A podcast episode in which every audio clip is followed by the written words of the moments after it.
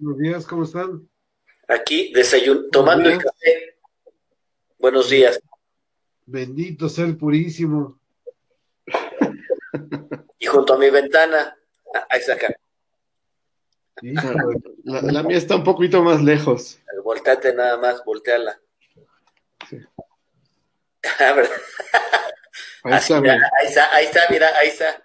¿no? Ahí está mi ventana, sí. Ahí están las ventanas, las tri ventanas, arriba el tri. Arriba el tri.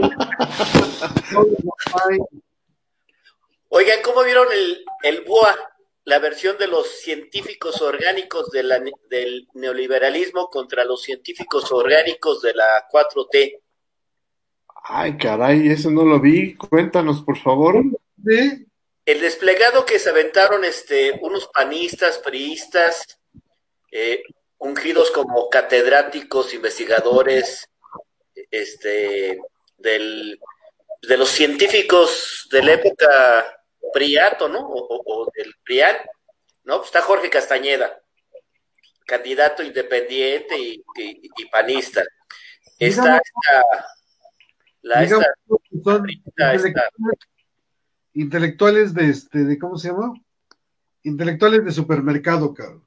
Bueno, o sea, realmente hay muy pocos este independientes o considerados como científicos catedráticos, ¿no?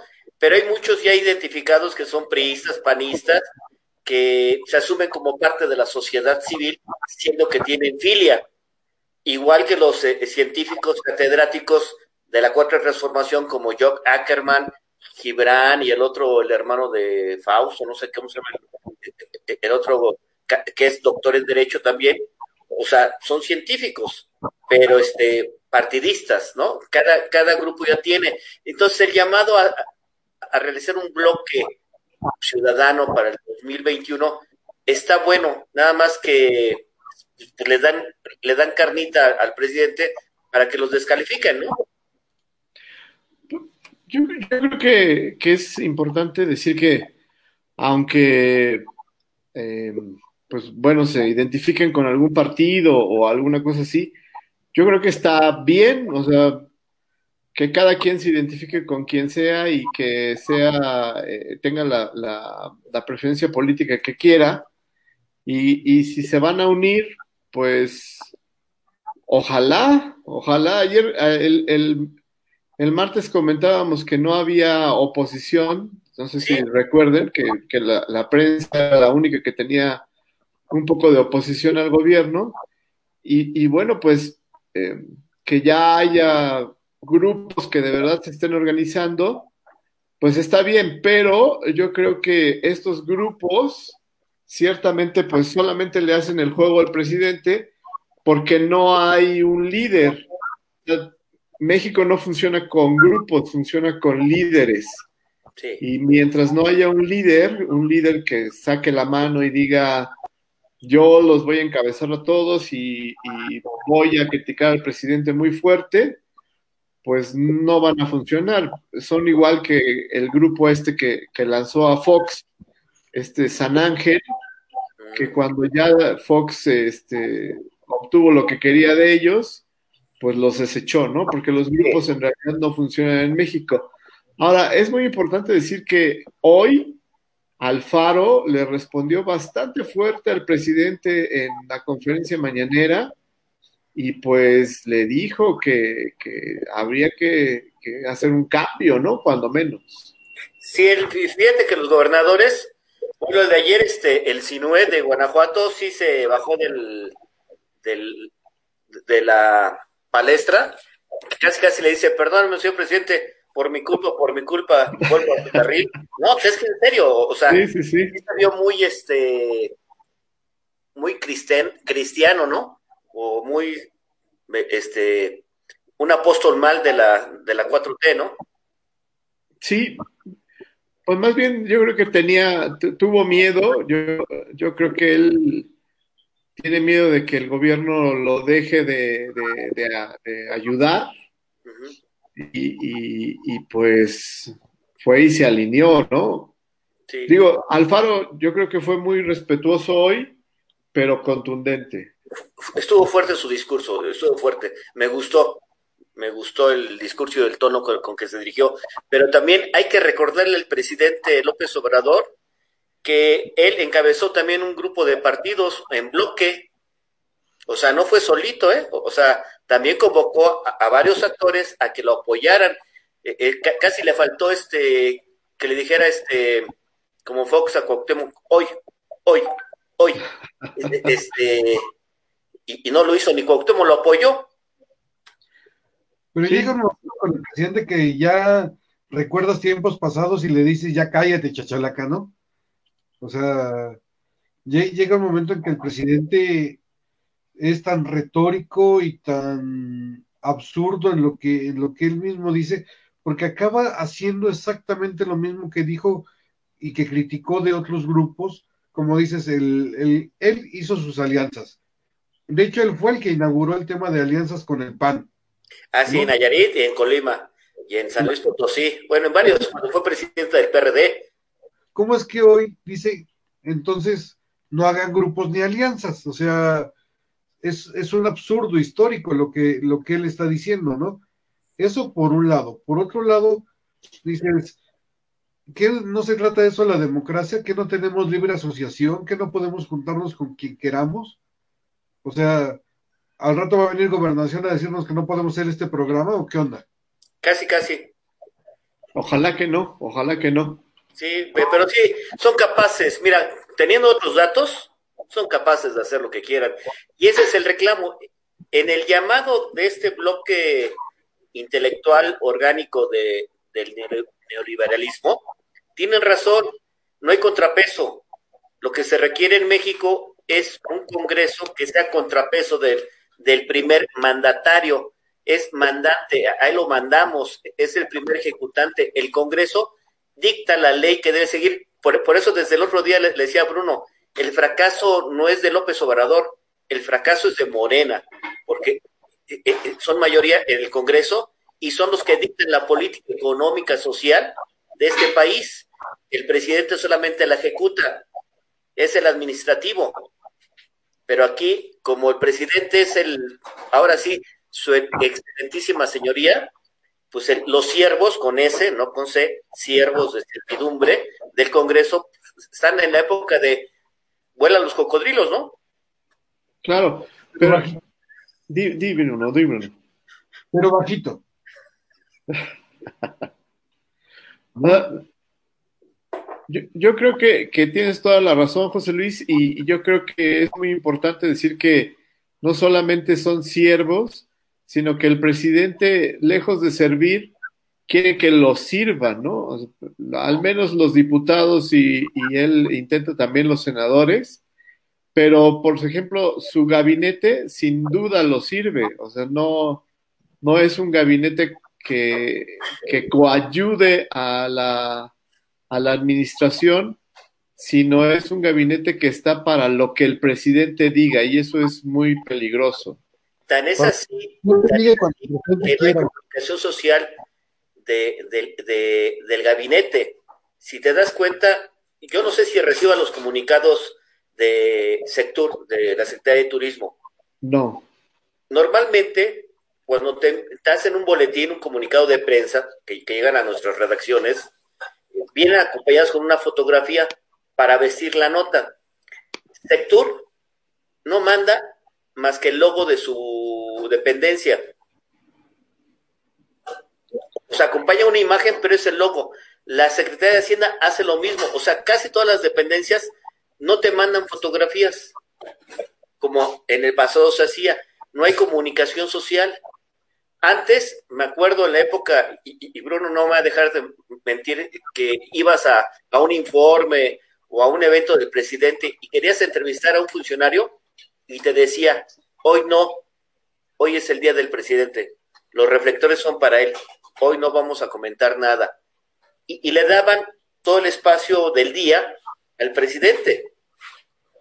Pero hoy es diario. Sí, claro. Ahora, es, es importante señalar que desde el principio de esta eh, administración se dijo que no iba a haber comunicación social que no fuera la de presidencia.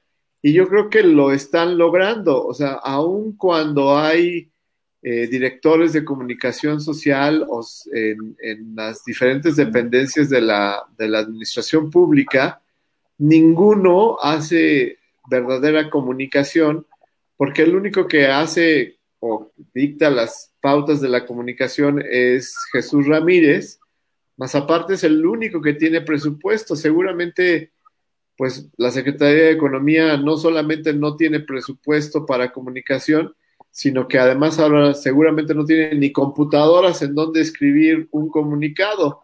Entonces, pues está muy difícil que a eso le aunamos una fotografía, porque pues si no hay ni computadoras en donde dejar las fotos, pues menos va a haber presupuesto para una cámara, por ejemplo. Tú responsabilizas al señor que dice ser coordinador de comunicación social de la presidencia de la República.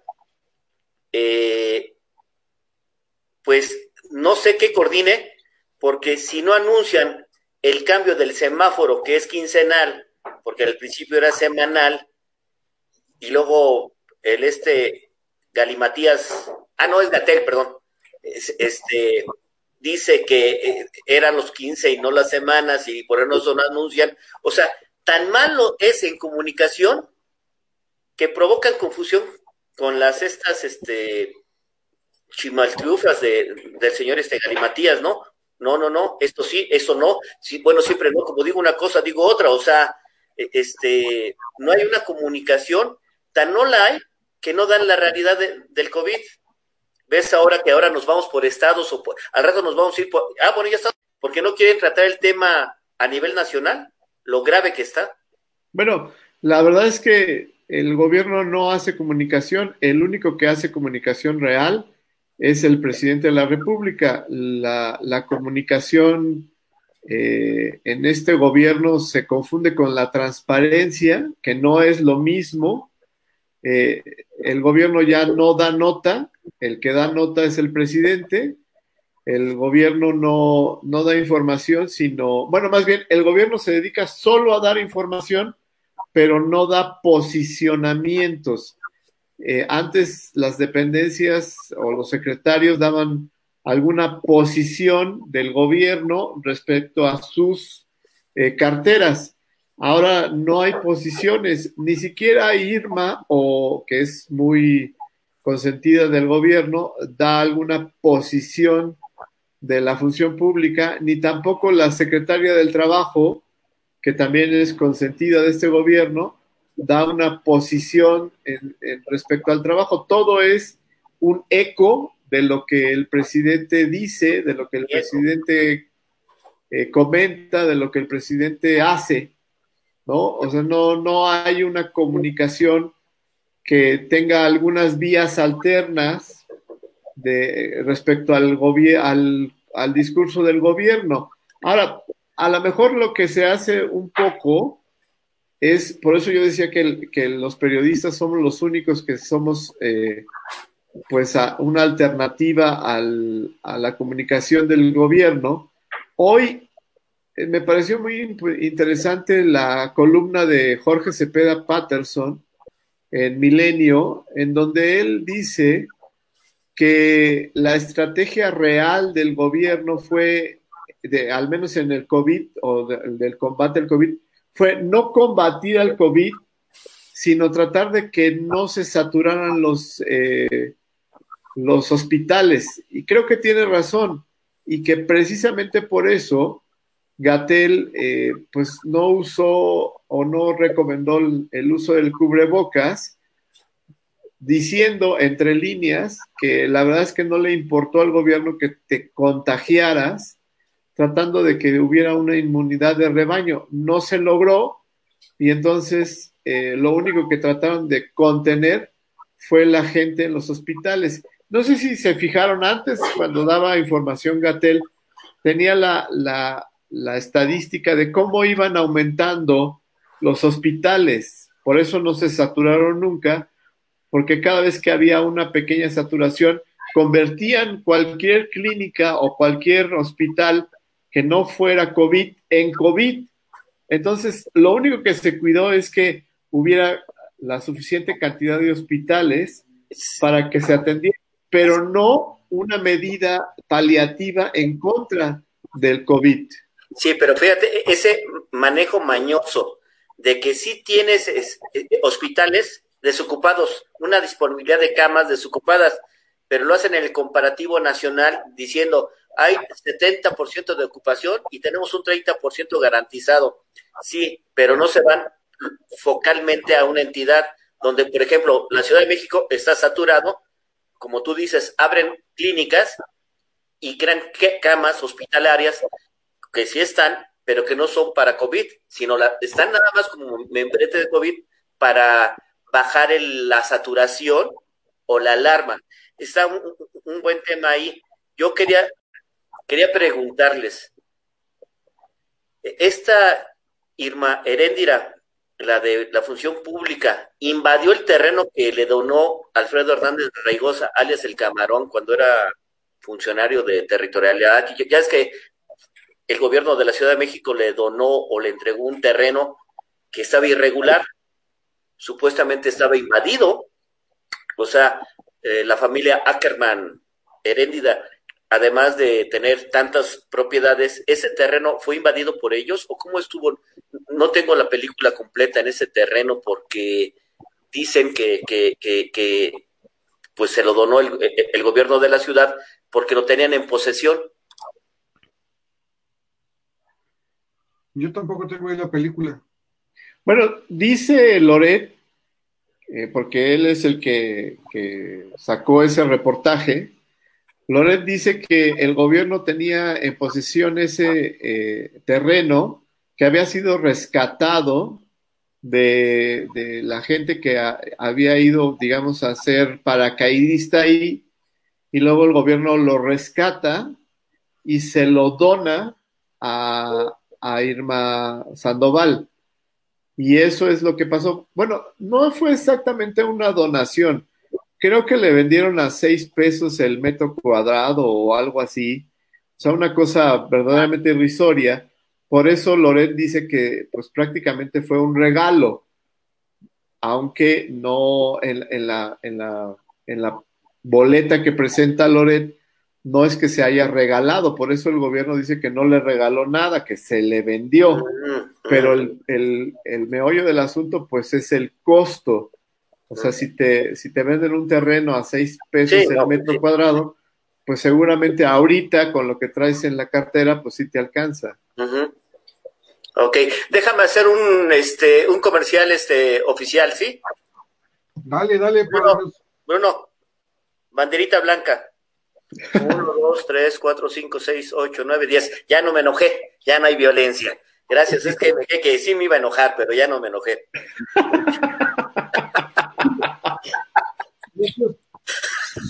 Es que así se ven los comerciales, mano, perdóname, perdóname. Es que son tan ingeniosos que, digo, hay que, hay que replicarlos. La otra, Lozoya, Emilio Lozoya, el amigo de Bruno. Oye, Palacio. Eh. ¿Invitado? No sé, le mandé el link. Deja decirle si se atreve. Que se atreva, que se atreva. Es el molécula. Este, ¿qué, te iba a decir? Yo sí quisiera regresar un poco al ¿Sí es, tema ¿sí es tu amigo Lozoya, Bruno? ¿Moi? Bueno, lo dijo don José Luis, yo no, ¿eh? No, por Dios, claro que no, cabrón. Ay, tú eres amigo de todos, hasta pareces este a un pariente que tengo. Que decían tío, tío. Fíjate que el desplegado este lo firman Héctor Aguilar Camín, José Antonio Aguilar Rivera, María Baranda, Roger Batra, Agustín Basabe. Agustín Basabe, a ver, Agustín Basabe. Castañeda, Agustín Basabe, priista, perredista. Enríquez, Julio Frank, Enrique Kraus, Antonio Lascano, eh, Soledad Loaesa, María Marván, Ángeles Mastreta, Jan Meyer, Beatriz Pajés, Ricardo Pasco de Pierce, José Reyes Jesús Reyes Heroles, Rafael Rojas, Macar Esquetino, Enrique Serna, Guillermo Sheridan, Consuelo, Consuelo, Saiz, Consuelo Javier Sicilia, Isabel Turren, Francisco Valdés Ugalde, Pepe Goldenberg y Gabriel Said. A ver, Ricardo Pascue, otro personaje. Perredista, panista, este, quiso ser morenista, le cerraron la puerta y, de embajador, ahora es este columnista, articulista, o sea, esta Beatriz Pajés, priista de, Hueso Colorado, o sea. Ex priista, ex. Ex, no, no sé. Yo, sigo viendo sus, sus videos y muy dura, muy crítica, muy, o sea, tiene razón, o sea, todos tienen razón. Yo lo que critico es que se pongan de lado como que un llamado de los científicos, de los catedráticos, de los periodistas. ¿Cuáles periodistas? Pero déjame leer esta parte. Es necesario que esta alianza obtenga la mayoría para asegurar que la Cámara de Diputados recobre su papel como contrapeso constitucional al Poder Ejecutivo y obligar al gobierno a respetar la pluralidad democrática.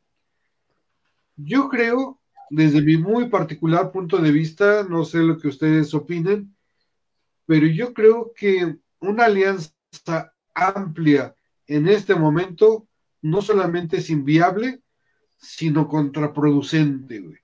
Yo no creo que al PAN le interese irse a meter a la boca del lobo para meter las manos por el PRI o ir en una alianza con el PRI, porque no sería un factor que le beneficiara políticamente, güey.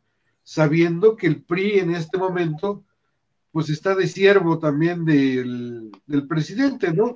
Si no veamos las pequeñuelas que está haciendo Mario Delgado en la Cámara de Diputados para quedarse con la, este, ¿cómo se llama? Con la presidencia de la Cámara en el último año que le tocaría al PRI, pero como se van a pasar varios de Morena al PT, pues entonces le va a tocar al PT y ya no le va a tocar al PRI. Y entonces, Eso no es democrático, ¿eh? Y entonces el PRI se queda impávido y el negro no es capaz de alzar la voz ni de decir nada. O sea, están a lo que diga el patrón, pues, o sea, yo creo que eso es muy, muy grave, pues, o sea, entonces, yo no creo que al PAN le convenga irse a meter con el PRI, y más aún al MC con el tema de Jalisco, con la popularidad que tiene Alfaro, con el liderazgo que tiene Castañeda, con la sapiencia de este, sí, o sea, el senador es muy bueno, cabrón, es un tipo muy hábil. Ah, yo de Castañeda, yo pensé que Jorge Castañeda, que... Yo también. Ah, o sea, te dice cada, déjame otra vez sacar mi banderita, espérate.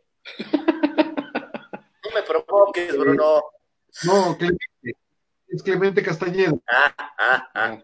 sí, este, ¿verdad? Yo creo que ahí el, el tema se vuelve muy difícil porque ni siquiera en, el, en la elección para presidente, MC quiso ir en alianza con el PAN en Jalisco. O sea, MC va a ir solo en, en ese sentido. Entonces, yo sí veo inviable el tema de que se junten con el PRI. El PRI en este momento es el apestado, Es el, el partido que va, pero derechito al declive, no tiene un presidente de partido que sea fuerte. Lo que les decía de Manlio, lo que les decía de Manlio la, vez pasada, ahora Jorge Cepeda Patterson lo retoma y también dice que van sobre Manlio, pues, o sea, hay varias vertientes en, todo esto, pero el tema es que el gran perdedor va a ser el PRI. Yo creo que eh, difiere un poco ahí porque yo creo que una alianza va a ser la única manera en la que eh, eh, pues obtengan algo que no sea cuando, si no la mayoría en el 2021, cuando menos no va a ser el ridículo los partidos frente a Morena. O sea, si se ven los números en la estadística, si no hay alianza, van a salir bastante más bajos que Morena. Si hay alianza, más o menos van a estar, eh, pues, eh, ¿cómo diríamos? Empatados quizás. En competencia, en competencia. Porque de todas maneras Morena Pues va para arrasar. Eh, mira que no, ¿eh? Yo no lo creo. Hay que tomar en cuenta la campaña electoral que a partir de la próxima semana va a comenzar con la dosificación del combate a la corrupción, bandera de López Obrador, ahora con los otros datos de los Oya, que según esto le va a hacer al René Bejarano, Anual Broso con su video, o Ahumada con su video de quiénes fueron a su oficina por sus apoyos económicos de senadores, diputados para aprobar la reforma energética, y aquí la van a dosificar, porque si fueran imparciales darían toda la lista, y nada más van a dar la lista que les conviene, PRI, PAN y otros partidos, para quemar, como lo hicieron con este Gilberto Lozano, de denunciarlo como, ¿qué? Eh, eh, ultraderecha, amenazador de periodista, bueno, descalificar a Frena, que es un movimiento ciudadano, quieras o no, sin partido, pero es un movimiento ciudadano. Entonces, ahorita, con lo que va a hacer el presidente, que es destacar su único discurso fuerte, que es la lucha contra la corrupción, va a tratar de quemar todos aquellos liderazgos o personajes políticos que puedan representar una alternativa, pues como eh, el chamaco maravilla, este Anaya. Anaya. ¿Cómo? Anaya. Anaya, ¿cómo se llama? Eh, Ricardo. Ah, Ricardo, el chico maravilla y ya nadie se acuerda de cómo se llama. Bueno, vean cómo fue utilizado su, su fraude y todo más para bajarlo de la, de la contienda, ¿no? O sea, o, este MID, ahora que lo van a involucrar con el con, la venta de Pemex, todo demás. Estaba yo también leyendo columnas. Es que MID está por las bonitas de todo, compadre. No es Vidregaray, perdón, es Vidregaray, perdón, perdón, perdón, ya, ya, ya. O sea, MIT está, pero hasta el gorro de todo, o sea, él era el que manejaba la lana, güey. Bueno, entonces todo esto, bueno, pero va a ser la, la campaña. Entonces van a tratar de descalificar PRI-PAN para que no sea competitivo. Pero hay que retomar la estrategia de López Obrador cuando fue dirigente del PRD. Hasta hizo pacto con el PAN para ganar las gubernaturas, la primera gubernatura. E, entonces, aunque sea apestado el PRI, aunque sea apestado el PAN, tienen que unir fuerzas para ser competitivos, en donde puedan ser competitivos. Porque Morena por sí solo no va a ganar. Tiene que ir también con el verde y tiene que ir con el PT y con el PES, si es que el PES ya cambia de nombre, ¿no? Pero no, va a poder hacer este, este alianza, porque si no gana PES votos, también va otra vez para atrás. Entonces, viene esa, acuerda que la gran divide vencerás, o sea, entre más partidos haya, menos votos hay. Entonces, la, la contienda tiene que ser como tú dices, aunque sea con, con el demonio, van a tener que hacer pacto, pero la estrategia de López Obrador va a, tratar de ir a, a, quemar a los posibles candidatos fuertes, de decir, fue parte de la corrupción, o sea, que tienen que salir candidatos, no, ya no, es que son los mismos. ¿Dónde están los chuchos? Tu amigo Jesús Ortega. Ojalá que en su casa. ¿Dónde están los chuchos? ¿Dónde está la IDN de René Bejarano? Eso mejor que yo, cabrón. ¿Quién? ¿Tú? Ah, bueno. ¿Quién es partido? Está en Morena. Este, ¿quién más? Este, ¿dónde está este, los antorchos? Mira, hasta la pinche camiseta, cabrón. No me hagas, espérame, espérame, aquí está, aquí está. No me provoques, saco mi bandera porque no, no me calientes. Pero entonces, este, antorchos, o sea, ¿dónde está aquella oposición? Digo, el crear esta oposición de intelectuales, entre comillas, porque se dicen periodistas y no son periodistas. Por favor. Eh, ¿Cuáles, cabrón? O sea, intelectuales, o sea, a todos esos cabrones les han, les han publicado porque la neta le entraba con una pinche lana con ellos, cabrón. Digo, yo de Aguilar Camín rescato un libro que nada más, de, de, Soledad. La guerra de Galio. Ah, muy buena. La guerra de Galio también está muy buena. Yo no leería nada de Soledad esa, cabrón. No, yo tampoco. Bueno, lo que pasa es que también, si estos intelectuales se juntaron, porque también eh, la pandemia le está dando en la madre a, a las nuevas, a los nuevos, a los nuevos partidos. O sea, ¿cuándo van a salir los nuevos partidos? ¿Quién sabe? Es más, si, si vamos como, como estamos ahorita con esta pandemia, pues adiós a las elecciones en, en, en Hidalgo y, y Coahuila, ¿eh? De este año. Pero déjame, déjame leerte la, la respuesta del presidente a la carta de los intelectuales. Una pregunta, Bruno. ¿Está en hoja membretada o, nada más está por escrito? Porque yo quería ver la hoja de, del presidente. Si o la escribió a mano. ¿A mano? Ay, no, Dicen. Pues ya no hay computadoras. Que han defendido desde siempre el modelo neoliberal o neoporfirista se agrupen, se definan y dejen de lado la simulación para buscar restaurar el antiguo régimen caracterizado por la antidemocracia, la corrupción y la desigualdad. La historia nos ha enseñado que cuando se pone en práctica un proceso de transformación, siempre se produce una reacción conservadora. Entonces, yo lo que trato aquí de, este tema, y vuelvo a decir lo, mismo que dije hace rato, no creo que el PRI vaya a ser un aliado firme para las próximas elecciones, y lo que decías tú de Antorcha, eso también es revelador para todo este tema, porque Antorcha va a buscar ya ser un partido nacional, separado del PRI. Pero resulta que Antorcha son cuatro millones de votos. O sea, son cuatro millones de, votos firmes que va a perder el PRI en las próximas elecciones. Entonces. Bueno, también está la FEDSE, la FEDSE que se separó ya del PRI la CTM, la CTM. No, la CTM sigue con el PRI. Espérame. Bueno, la CNOP desapareció. Todavía está ahí. No, no, no, ya desapareció la CNOP, güey. ¿Quién es el dirigente de la CNOP ahorita? Una mujer.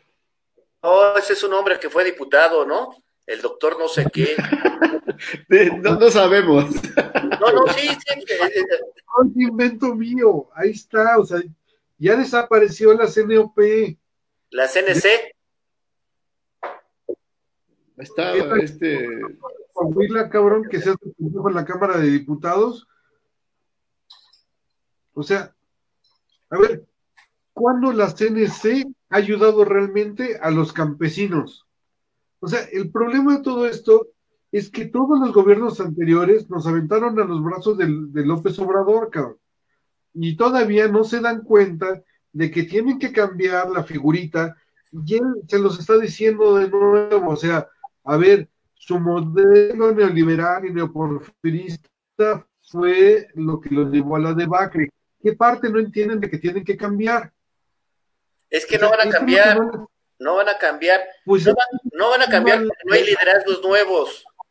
Bueno, Bruno tiene razón. Si, si, si esperas a, eh, encontrar una reacción diferente con lo mismo, pues estás totalmente equivocado. O sea, no se puede eh, esperar algo nuevo con, o sea, no, no, no puedes correr a 180 kilómetros con el mismo bocho, tienes que comprar cuando menos un coche más o menos menos peor que un bocho.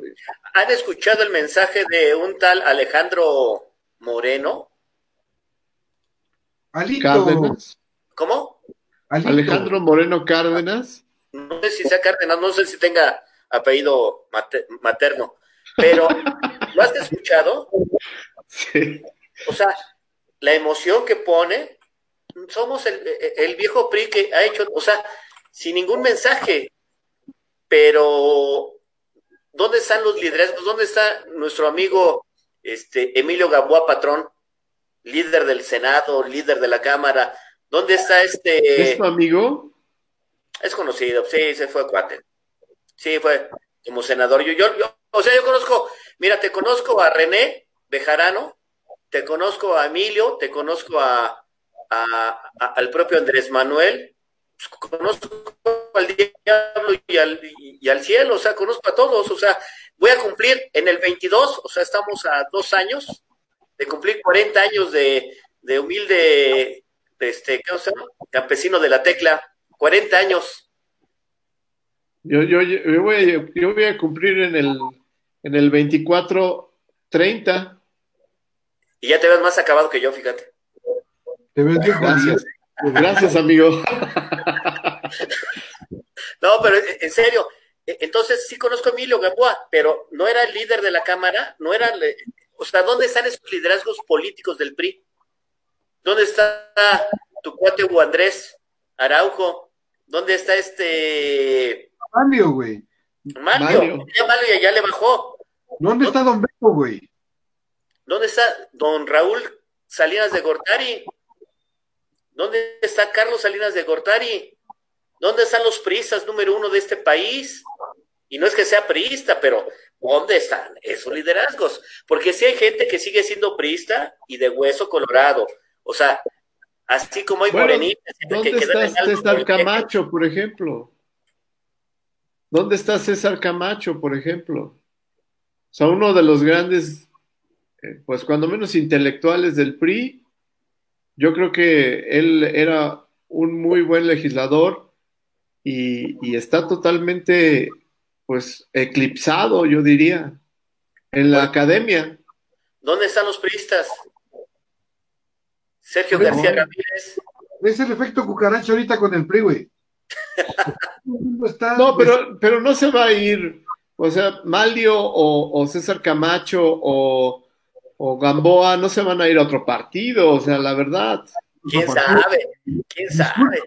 Están en otro partido. Que no lo hagan oficial es otra cosa.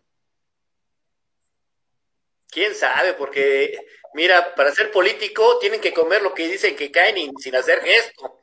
Eh, aquí es posible todo, ¿eh? Pues vea, no, bueno, sí. ve tan solamente a nuestro amigo, nuestro amigo, este, el del Senado, ¿cómo se llama?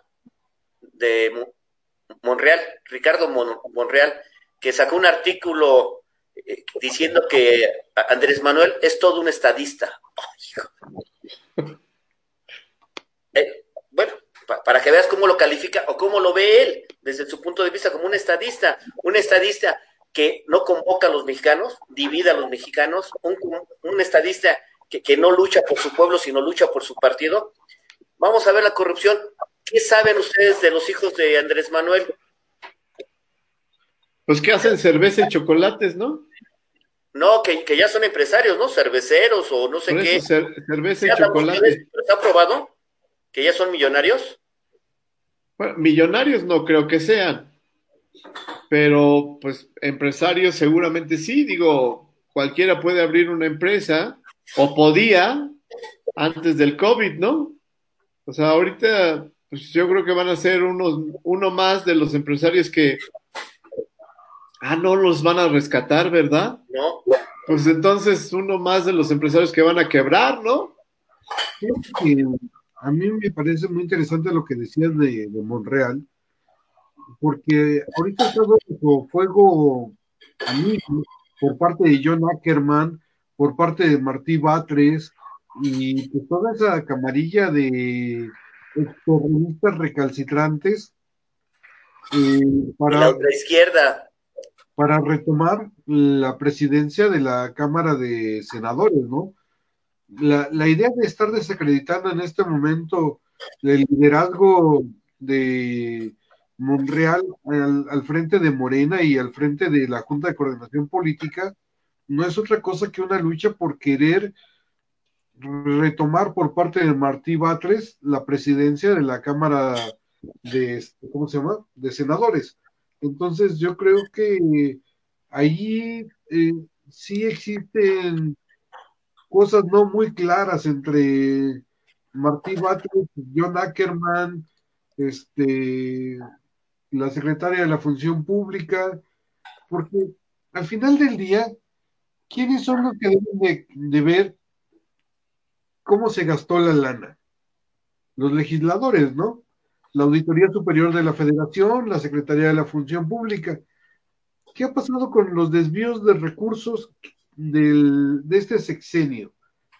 Cuando ustedes, cuando el presidente quita el tema de las guarderías, cuando el presidente quita ciertos apoyos que debieron de haber sido entregados en tiempo y forma, de cierta forma, eso todo eso es desvío de recursos porque el legislativo, que ya de por sí era de Morena, le había marcado un rumbo, pero el presidente decidió no seguirlo, aun cuando era mayoría de Morena, aun cuando el presupuesto fue, fue este, propuesto, pactado y aprobado por Morena, aún así ni siquiera siguió esa, esa parte, ¿no? Entonces, esa bandera campaña que estás proponiendo para la oposición de pedir cuentas, de decir quién desvió eh, los recursos de salud porque no se compraron los medicamentos, se despidieron a trabajadores del sector salud, este, las guarderías, los recortes a, a, los fondos de garantía, los fondos de desastres, Fonden, varios fideicomisos que han eliminado toda esta austeridad franciscana hasta el retiro de computadoras de economía, porque la revolución no se hizo con computadoras y la transformación tampoco, la van a hacer. Todo ese dinero, ¿dónde está? Bueno, yo, quisiera puntualizar esto. Puedes tener ahorros financieros cuando se trata de tu casa, cuando se trata de tu dinero, pero cuando se trata del presupuesto de un país, tú no puedes tener ese tipo de ahorro, porque el presupuesto es una bolsa de dinero destinada al progreso del país. Y si tú no ejerces ese presupuesto, estás deteniendo el progreso del país. Yo le, lo, he, lo he señalado muchas veces de que el presidente no puede hacer este tipo de recortes. ¿Por qué? Porque está subejerciendo los recursos que ya le fueron asignados. ¿No? En todo caso, si no hubiese obtenido los recursos que se habían programado de acuerdo a la venta de petróleo, de la luz, de diferentes conceptos, sí puedes hacer recortes porque no se llegó a la meta de recaudación. Pero cuando tienes superávit y cuando te ha llegado la lana, no puedes hacer este tipo de recortes porque estás subejerciendo un presupuesto que te dieron. Y además, no solamente a dónde quedó ese dinero que subejercieron, dónde quedaron los intereses de todo ese dinero. Porque no es solamente el dinero, es los intereses que ha generado esos miles de millones de pesos que el presidente no ha ejercido. Y digo en referencia a lo que ustedes decían hace rato, de que no hay una comunicación política de diferentes áreas del gobierno, sino que el presidente se carga todo el muertito. Entonces, yo no puedo decir que fue una cuestión de la Secretaría de Hacienda que no supo el presidente, porque el presidente es el que sale a dar la cara por la Secretaría de Hacienda, por la Secretaría de Salud, por la Secretaría del Trabajo, etcétera. Entonces, es, es el que asigna, etiqueta los gastos. Exacto. Entonces, ¿dónde está ese dinero? ¿Por qué no lo ejerció? ¿Cuál es su idea de no ejercer ese dinero? Y si no lo ejerce, es un subejercicio que es un desvío de recursos porque no se sabe dónde quedaron esos recursos. Entonces, yo sí creo, Palacios, que no solamente es una bandera política, sino que es un deber y una obligación del legislativo llamar a cuentas al ejecutivo y pedirle por qué no ha ejercido ese presupuesto en tiempo y forma.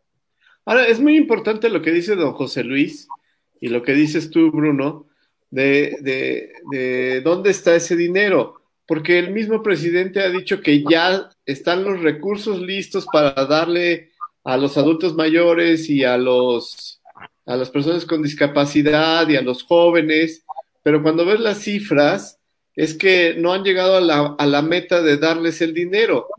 Y entonces yo me pregunto, si no se llega a la meta, ese dinero que sobra de, de, lo que no se ha podido entregar, ¿en dónde está o para qué se está usando si no se ha entregado? ¿Es un dinero que está en el banco eh, perdiendo valor o es un dinero que se está desviando hacia otro lado?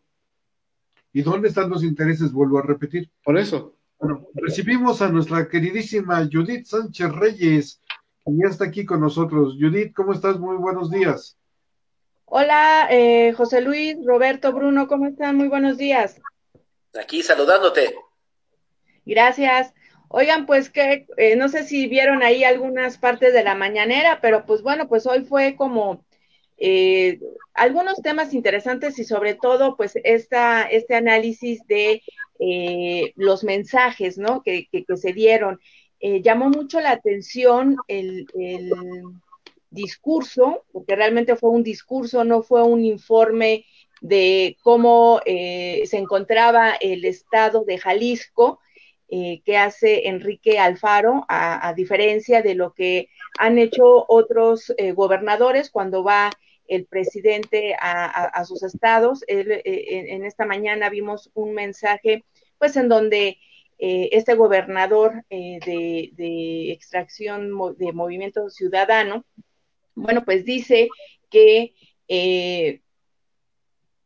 que no, no vale la confrontación, que hay que dejar a un lado a las diferencias, en este caso por el bien de los jaliscienses, pero que también no era un discurso o no va a ser una posición de eh, ni confrontación, pero tampoco de sumisión. Y esto pues contrasta mucho, por ejemplo, con lo que sucedió ayer con el, con el gobernador de Guanajuato, que se oía verdaderamente nervioso, o sea, no sabía cómo articular eh, su, su, mensaje. Y bueno, pues obviamente que, que, esto hace también eh, ver que eh, pues va a, haber, va, va, a seguir habiendo diferencias, a pesar de que busquen una conciliación. El, el, el, gobernador de Jalisco pues dejó muy claro que él va a seguir como haciendo esta, esta tomando estas decisiones aunque no le parezcan mucho al presidente de la República, ¿no? Este, también salió a flote, pues, esta respuesta que da el presidente a este desplegado que publicaron el día de ayer académicos, periodistas, eh, algunos intelectuales también de aquí del país. Y bueno, pues él dice que el presidente dice que él va a seguir haciendo uso de su derecho a réplica, ¿no? eh, él, eh, fíjate que, bueno, vuelve, vuelve nuevamente a decir, ok, sí, yo respeto las diferencias, pero casi, casi si están conmigo o están contra mí, ¿no? Este, este doble mensaje y este mensaje que nuevamente hace, pues que, que, se, que sigamos divididos. Entonces, eh, pues yo creo que, que de aquí se tienen que sacar muchas conclusiones, compañeros. No sé ustedes cómo vean. La, tuya, ¿cuál sería la primera, este, Judith? ¿Cuál sería tu primera conclusión después de esto? Y quiero, quiero entrevistarte. Ah, este, bueno, pues la primera conclusión es que efectivamente el presidente sí va a aceptar que alguien diga que no está eh, en acuerdo con lo que está haciendo, lo, nos va a escuchar, pero de ahí a que él cambie su posicionamiento y su discurso, dista mucho, ¿no? O sea, todos los días, y yo lo, yo lo comentaba ayer con, con, con Bruno, este, un día no, le pega a la prensa y el otro día también. Pero, pero es como de esto de que, ok, sí, hay libertad de expresión, pueden decir lo que quieran, etcétera, etcétera, y de repente, toma, eh, nuevamente vuelve a remeter a, pues contra los periodistas, contra los columnistas, que eh, pues todos los días bajo su pluma, pues ponen de manifiesto ciertas circunstancias que, que van más allá de una cuestión política. ¿sí? O sea, no es que estemos a favor o en contra del partido que lo llevó al poder, estamos en contra de lo que, eh, de lo que está haciendo o de lo que se está dejando hacer, y sobre todo en temas muy, muy, eh, muy importantes que ahorita nos tienen, pues realmente con el Jesús en la boca, eh, colegas, es la, la, cuestión, la fallida estrategia para enfrentar la, la pandemia, ¿no? Que nuevamente el día de ayer hay eh, nuevamente fallecimientos, el asunto de la crisis económica, que eso va de la mano, por supuesto, a estos índices de seguridad que se están incrementando todos los días y en todos los estados. Entonces, son temas que ahorita, eh, más allá de lo político electoral, pues todavía seguimos divididos, ¿no? Porque hay gente que dice que todavía hay que darle un poco, que hay que darle más tiempo al, presidente para que pueda eh, dar soluciones a problemas que, que, que, venimos arrastrando de años y eso, en esa, en esa parte estamos todos de acuerdo, ¿no? Hay muchas cosas que no se pueden cambiar, espérame, hay muchas cosas que no se pueden cambiar de la noche a la mañana, me queda claro, pero Al final del día, el presidente durante su campaña dijo que él sabía cómo hacerlo y lleva casi, va a cumplir dos años y no ha podido realmente eh, tomar decisiones o desarrollar estrategias que realmente eh, solucionen la problemática de algunos sectores de la población mexicana. Voy. ¿Qué pasó? Voy. Voy. Primer punto. Él pidió un año más para dar resultados en materia de seguridad. En diciembre, en diciembre o el 1 de septiembre, no, no sé si el día del informe es el 1 de septiembre o el día de su toma de posesión cuando se cumpla el año solicitado por él, que quería un año más para dar resultados. Pues no ha dado resultados, sigue en aumento la, la inseguridad y, hay abrazos y no balazos. Y sigue en esa política. Dos, faltan seis meses para que termine el año y no veo que se vayan a generar los dos millones de empleos que dice que se va a generar. No, claro que no. Al contrario. hace rato, aquí nuestro amigo decía, no eh, va a apoyar, no va a haber rescate empresas. Hoy en una nota, no sé qué periódico, dice que van a comprar medicamentos en lugar de comprar medicamentos a las farmacéuticas instaladas aquí. O sea, que le quieren dar en la Mauser a las empresas instaladas aquí. con esa política de destruir a la planta nacional y hacer negocios con compras directas, asignaciones directas, nada democráticas, todas autoritarias. Y tercero, oye, ¿cómo están seleccionando para llevar a la prensa? Como que la prensa que cubre la mañanera ya cambió, ya tiene otro nuevo rostro, como que ya hay mayor equidad, pero... ¿En qué sentido? Porque ya no, este, la prensa le está dando mayor juego. Hoy, por ejemplo, el Heraldo da la nota de ocho columnas de su reunión con el gobernador. Dos, tres periódicos le llevan en primera plana la foto del famoso saludo al, gobernador y todos los demás no llevan nada del presidente. Pero como que ya le bajaron en contra del presidente, como que ya hay convenios de publicidad, ¿no? Pues mira, eh, de hecho, comentábamos con, con, Roberto, este, eh, los que estamos ahorita cubriendo la, la, conferencia matutina, nos estamos también enfrentando, no sé si a una situación de desorganización o más bien una cuestión de estrategia, ¿no? Eh, por ejemplo, yo ya soy dos veces que no he podido acompañar al presidente en, las giras al interior de la, de la República, porque comenta Comunicación Social que los espacios ya están como muy restringidos, sobre todo porque al salir a, otro, al salir, vaya, de, Palacio Nacional, no saben cómo va a ser el lugar en donde se va a desarrollar la conferencia, no saben cuántas personas van a estar en ese momento, además de ellos como staff de presidencia. Y eh, bueno, pues hay ciertos medios que no hemos podido, eh, digamos, em, tener el lugar para, ¿no? Pero yo creo que más bien es, yo creo, una, una, una forma de hacer que el presidente pues tenga todavía mayor juego para que él pueda a lo mejor desarrollar temas que él trae pues siempre en el tintero, ¿no? O sea, sus, sus temas sobre sus obras, sobre lo bueno que están haciendo en muchos otros, en muchos otros sentidos. Entonces, eh, más bien creo que, que va por ese, por ese lado, no tanto quizá porque la prensa ya le haya bajado tres rayitas y ya no quiera tener problemas con el presidente. Al menos esa es mi, visión. Yo creo, don José Luis, primero que reforma, por ejemplo, el martes, sí le publica al presidente que gasta poco en sus viajes. Incluso lo comentó ayer el presidente en la mañanera, cuando se lo preguntaron, dijo, ah, qué bueno que, que pusieron ese, bueno, no dijo qué bueno, pero comentó que se había puesto la comparación. Y hoy este, dice, dice Reforma, bueno, sí, pero canceló todos estos proyectos de inversión, eh, volviéndole a pegar, ¿no? O sea, yo lo que veo más bien, eh, y lo, comentaba con Judith, es que, pues, realmente no es austero el eh, Jesús Ramírez para, para llevar a gente o para tener gente en las conferencias. Realmente se me hace miserable, o sea, no, no te, creo que no te dan ni agua en las conferencias matutinas.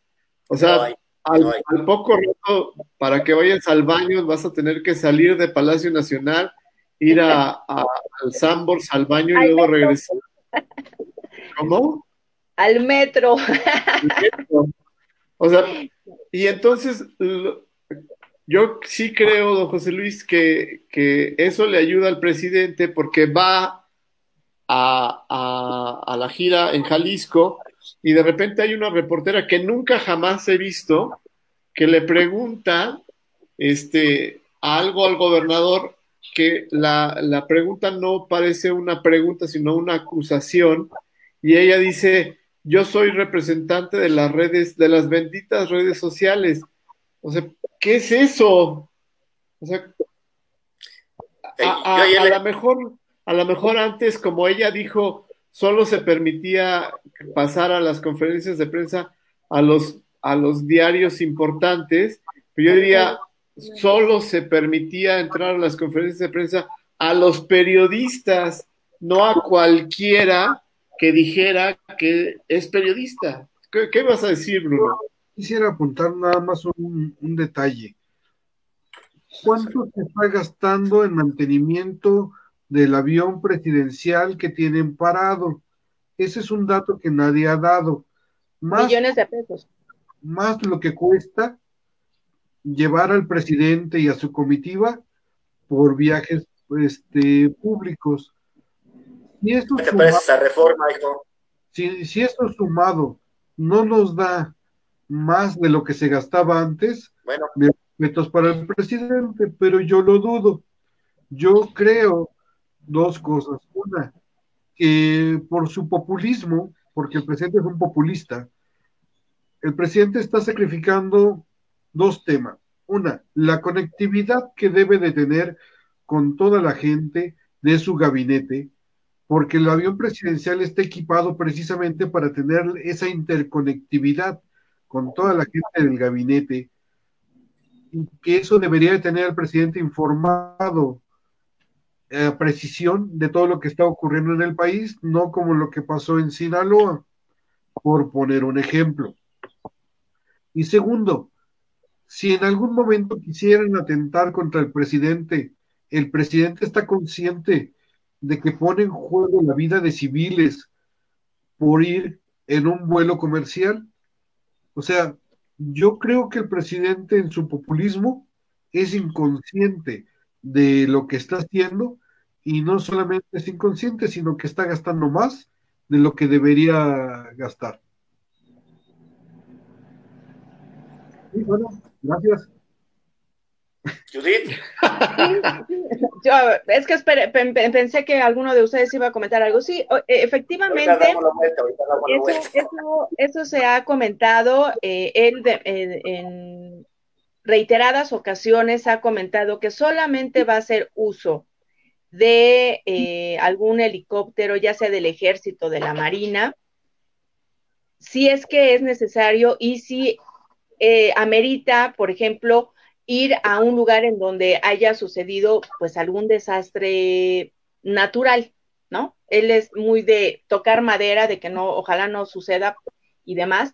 Ayer, de hecho, eh, comentaban por ahí de que iba a ser el vuelo de Irapuato a Zapopan, precisamente en un avión de la Fuerza Aérea, y alguien le preguntó, alguien de los colegas que, que, que lo acompaña, y, él respondió de manera muy chusca, pues de que no, que, que, él no sube al helicóptero porque se marea, ¿no? Eso fue también algo que, que estuvo ahí como en las redes sociales y bueno, también ya saben, eh, dio pie a muchas reacciones. Efectivamente, Bruno, eh, no tengo ahorita el dato, pero me comprometo a que mañana, porque sí ya lo, sí se ha dado por ahí, cuántos millones eh, de pesos o incluso creo que de dólares se pagan por digamos, eh, que el avión esté eh, guardado y esté estacionado, ¿no? Y que esté, y el mantenimiento además.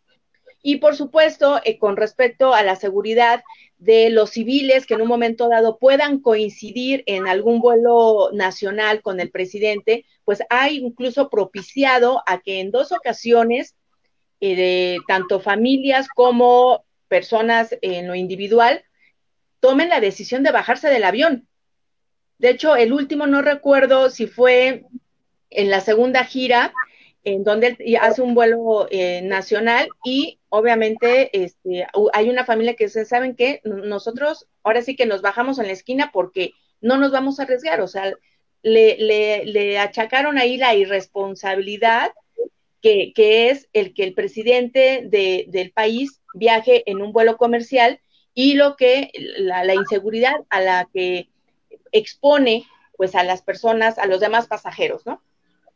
Bueno, incluso el, el gobierno de Estados Unidos cuando fue a, ahora a la visita allá a, Estados, a, a, a Trump, este, el FBI tuvo que subir al, al avión para, para, tratar, para poderlo bajar y junto con la gente que venía en su comitiva.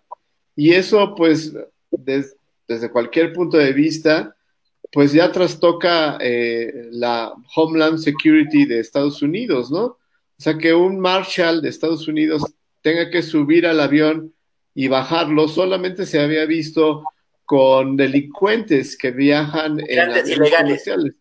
o ilegales, ¿no? Uh -huh, Ahora, uh -huh. yo creo que todos coincidimos aquí que la, el gobierno tiene una muy mala administración pública, una muy mala contabilidad pública, porque parece que le, pone dinero a, a, a, a, proyectos que solamente gastan ese dinero para tirarse, digamos, a la basura, porque no, no generan ni empleo, ni bienestar, ni nada como decía Bruno, que es el mantenimiento del avión, y eso pues lo podemos ver en otros proyectos que en este momento no generan nada para, para que el pueblo mexicano esté mejor y, y, podem, y podemos ver otros, otras cosas, otras, otros rubros como la ayuda para personas, para pymes, mini pymes o para personas ambulantes ¿Para o para gente que no tiene un trabajo fijo y que no se le está ayudando a nadie. Sí quisiera comentar también y quisiera ponerlo en la mesa esta iniciativa de Morena de, que la gente ya no pague renta o que no se puede salir o que no van a poder quitarte de tu casa o de la casa que estás rentando mientras esté la pandemia. Ayer veía un programa en Estados Unidos de una crisis que ya existe, bueno, no, de un problema en este momento en Estados Unidos, que es eh, las personas que sacan o que son eh, evacuadas de, de, la casa en donde no pueden pagar la renta. Ahorita es, es, un problema en Estados Unidos y eh, se está viendo que va a ser una crisis de gente, sobre todo de hispanos y negros, que no van a poder pagar la renta y pues van a vivir en la calle.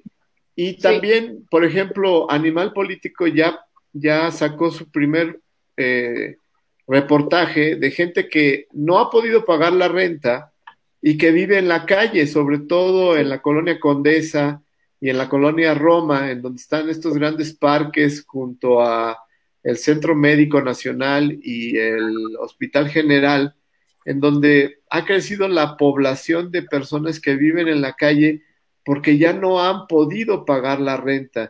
Entonces, yo creo que Morena, pues, tenía esa buena intención de que no te corran de, tu, de la casa que estás rentando porque va a ser un problema que, que de repente mucha gente viva en la calle, pero lo hizo de la peor manera, ¿no? O sea... El trasfondo es otro. A ver, cuéntanos, Judith yo, yo creo que ahí el trasfondo es precisamente a lo mejor eh, seguir como manteniendo estos grupos eh, que ya sabemos, ¿no? Que han estado, que han desalojado a cientos de familias aquí en la Ciudad de México y que estaban auspiciados en ese, en ese momento por el PRD, ¿no? Que llegaban, te desalojaban de tu casa, así incluso tuvieras eh, las escrituras, así pudieras comprobar que era tu propiedad, te sacaban. Entonces, digo, a lo mejor la, la, intención es buena, me queda claro que hay que ver cómo, va, cómo, cómo se va a garantizar la vivienda a las personas que se queden sin trabajo y que sobre todo eh, estén rentando esos inmuebles, porque no todos eh, tenemos, digo, a lo mejor la, la, oportunidad de tener ya una propiedad a nuestro nombre, ¿no? Pero entonces ahí el asunto no era hacer una ley para eh, darle los derechos a los propietarios, sino más bien tendrían que haber trazado una estrategia de apoyo económico para que estas familias pudieran seguir pagando ese servicio. ahí se me hace muy interesante un, un tema aleatorio con esto del COVID. ¿Qué pasa con estas viviendas donde hubo un enfermo de COVID y murió dentro de la vivienda y que la Secretaría de Salubridad o la delegación ya no te permiten habitar esta vivienda, ¿no? Digo, en el caso de la gente que, este, que renta, ¿qué pasa? Y en el caso de que sea tu casa propia, ¿qué pasa? Porque esto es una realidad que se ha estado dando para muchísimas familias que ya no te permiten regresar a la casa donde estaban viviendo porque hubo un enfermo de COVID. Ah, no. Pero dijo, la, dijo, la, dijo la, la, jefa de gobierno que iba a haber una campaña de, de sanitización de esas viviendas para que pudieran volverse a ocupar. Entonces, bueno, pues está esperando eso, ¿no? Yo ayer me enteré, por ejemplo, de un caso en, en lo particular que la Secretaría de, de, Salud, no sé si la federal o la local, ya no le permitió a la familia regresar, a pesar de que ya la habían sanitizado. Entonces, yo creo que ahí hay unos espacios interesantes. Ahí hay un vacío. Ahí va a haber un vacío, eh, precisamente, eh, ahorita te, te, doy la palabra, José Luis. Yo creo que ahí, ahí sería un, muy importante preguntar qué es lo que se va a hacer y que no se ocupen como estos vacíos para eh, a favor de, de, de, la gente, de los delincuentes, porque mira, los delincuentes están nada más esperando a ver en dónde anda fallando el asunto, sobre todo de la cuestión de las políticas públicas para hacer, para hacer de las suyas, ¿no? Entonces, va a haber alguien que va a decir, ah, bueno, pues ahí falleció una persona eh, con COVID y ya no le permitieron a la familia regresar. Y no tengas, no tengas la menor duda que estos grupos que se dedican a buscar estas casas abandonadas lleguen, hagan la desinfección o lo que tengan que hacer y se la apropien, ¿eh? Entonces estás ahí. Hablando estás hablando del movimiento urbano popular, del MUPI, de la Asamblea de Barrios, estás hablando de estos grupos este, que ocupan predios ilegalmente y se apoderan de ellos. Y el COVID, según dicho por el doctor Gal Matías, perdón, doctor Gatel, dice que el virus dura 48 horas o 72 horas y muere. O sea, ni es necesario sanitizar, ni desinfectar, ni nada, porque el virus muere a dos días o no sé cuántas horas. Sería bueno, cosa pero de en y ese volviendo sentido, al tema. Sí, a ver. Y volviendo en al ese- tema. Y volviendo al tema.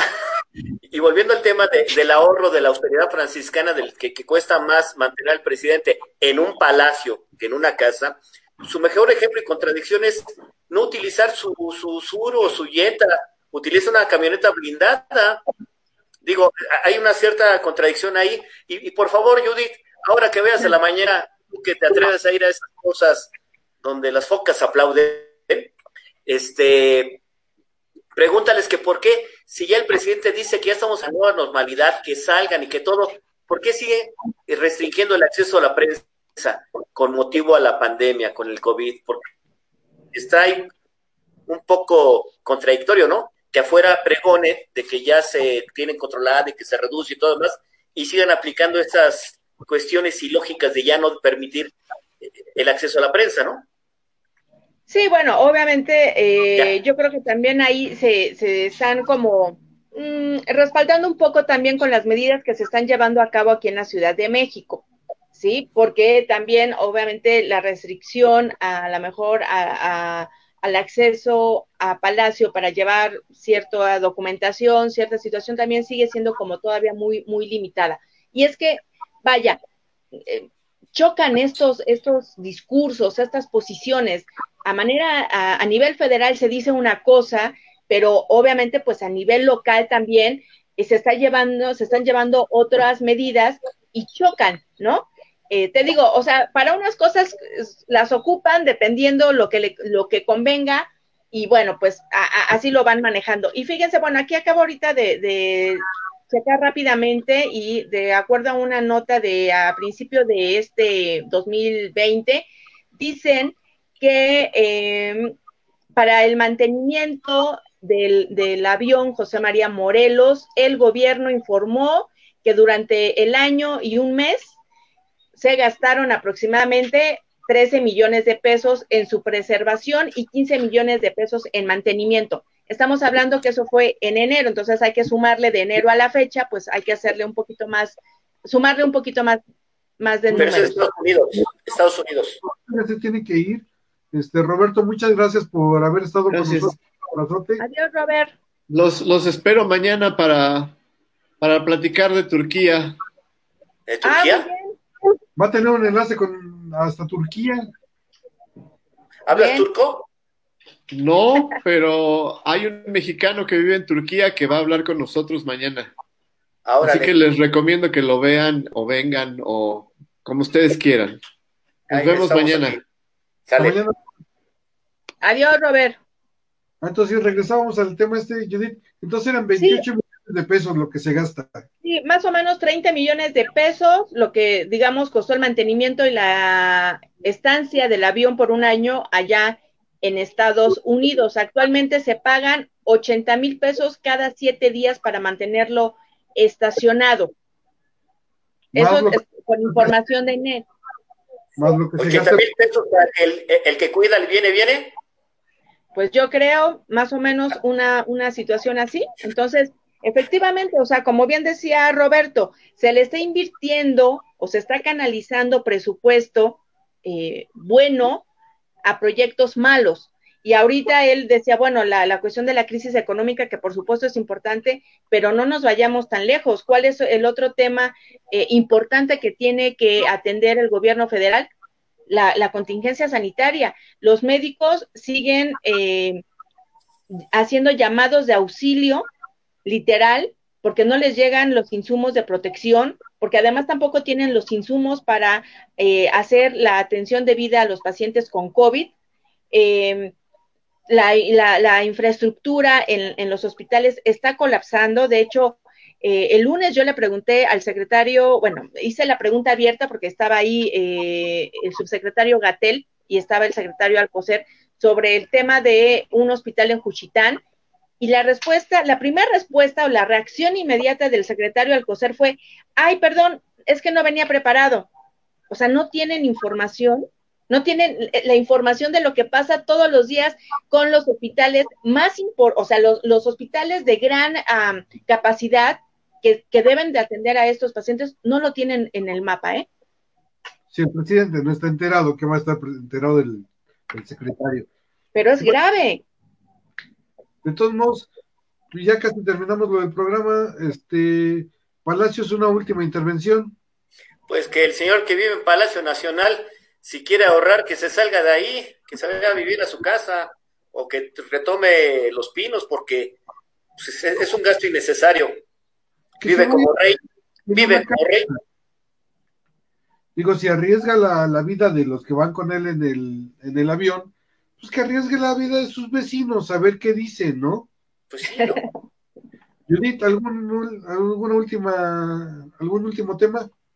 Oye, no, nada más, eh, recuerdas que ayer eh, comentaba precisamente que había llamado la atención el asunto de que en días pasados eh, el secretario Alfonso Durazo, a través de un tuit, había ahí dado a conocer que eh, se iba a ausentar eh, algunos días y que había llamado mucho la atención el hecho de que no acompañara al presidente pues en esta gira que iba a tener pues visita en dos estados pues sumamente eh, golpeados por lo que es la inseguridad. Ayer en un chacaleo que hicieron allá los compañeros, dijo que pues uh, él había eh, pedido permiso al presidente para eh, tomarse unos días de descanso, que bueno, pues obviamente después de no tener estos días de asueto, bueno, pues dejas de hacer muchas cosas y quiso hacer algunas situaciones personales, pero que el tiempo del viernes al, eh, al durante el fin de semana vaya pudo a, a, eh, arreglarlas, eh, cubrirlas y que bueno, pues precisamente por eso ahora estaba nuevamente en las en, en, en, la gira y en las reuniones de gabinete.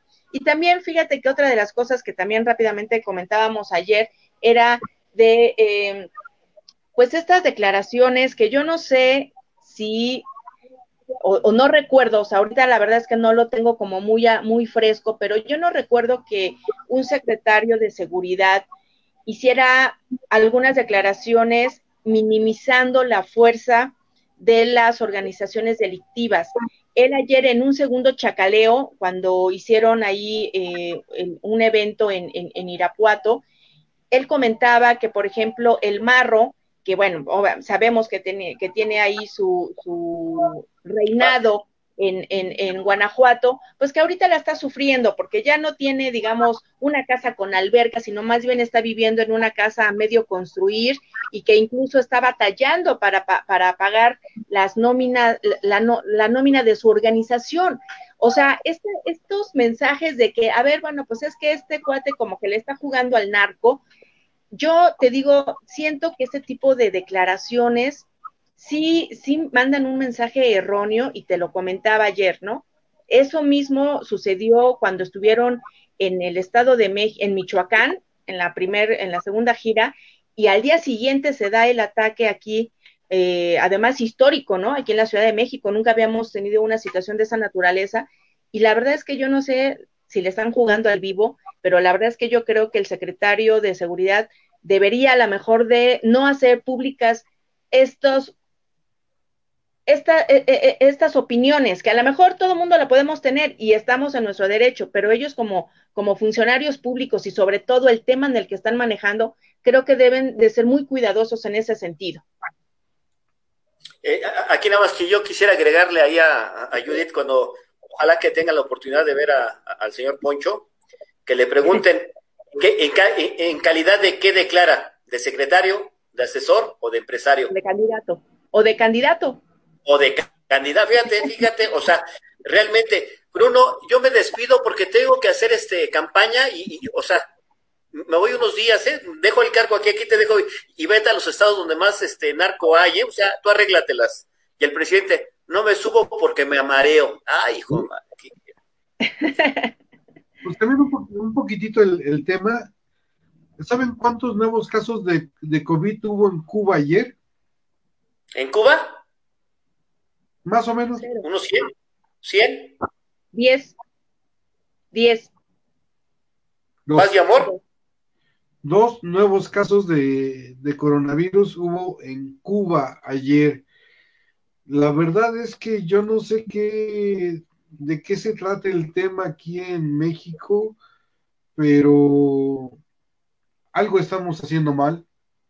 Y yo sí creo, mi querido Palacios, que el científico Gatel pues se equivoca ampliamente, ¿no? Pero la buena noticia es que más de 160 países en coaliciones están apoyando la vacuna contra el COVID que se va a llamar Vaccine COVID-19. ¿Cómo ves, mi querido? Puesto, Palacios? Vacuna Gatel. Gatuna Batel hubieran puesto. Yo no sé si la OMC va a seguir con su candidatura para que vaya a ocupar un cargo allá, porque pues aquí por lo pronto. Es que en serio se pierden los, los contextos. La Organización Mundial de la Salud tuvo su reunión anual que hizo en línea. A través de esa reunión anual, la, la organización decidió que había que hacer un consejo para batallar contra el COVID-19 y pidió a los países que mandaran a sus representantes. Había un formato que llenar. México lo mandó con Gatel, le responde este, diplomáticamente la está usted invitado al grupo, porque esa es la diplomacia no quiere decir que la OMS dijera, bravo, Gatel. O sea, no. O sea, fue un proceso de la organización. Por protocolo. Después de su organización, el, su organización anual que hicieron en línea. Por eso es Por eso, pero, pero con esos resultados, con estas muertes, con este control, con este programa de Centinela y la forma de actuar de Gatel, ¿No lo ve la OMC? ¿Que sí es funcional? A ver, es que te repito, es una cuestión diplomática. Sí, sí, sí, sí, es trámite. Claro, y fíjate que, bueno, aquí en lo que tiene que ver con, con, la fuente de salud, que bueno, saben que es como más mi, mi especialización, pues decíamos, igual y sí, claro, van a, van a, a, tomar en cuenta los puntos de vista de Gatel, porque pues lo que él diga es lo que se va a decir que no se tiene que hacer, ¿no? Porque realmente la estrategia fallida, pues lo dice todo, ¿no? Y con respecto a las buenas noticias, además de esta, de esta vacuna que, que estás eh, comentando, Bruno, yo ayer en, en, en, la página de Sí a las Buenas Noticias, subíamos la información de esta vacuna que está ya eh, ahora el 27 de julio, es la última fase del protocolo clínico de una vacuna que es fabricada por la farmacéutica estadounidense Moderna, que pues ahora, a diferencia de las vacunas, digamos, tradicionales, va a utilizar el, material genético para provocar eh, la producción de anticuerpos en los pacientes y bueno, pues esto pueda de alguna forma ayudar a pues a, que tengamos, digamos, todo el escudo para, para poder contrarrestar los efectos de esta, de este virus que verdaderamente nos tiene asolados. Voy a darme una vuelta a Tepito a ver si ya no la tienen ahí ya de pirata, a ver si ya la venden. Ay, júralo que sí. ¿Qué qué? Es que.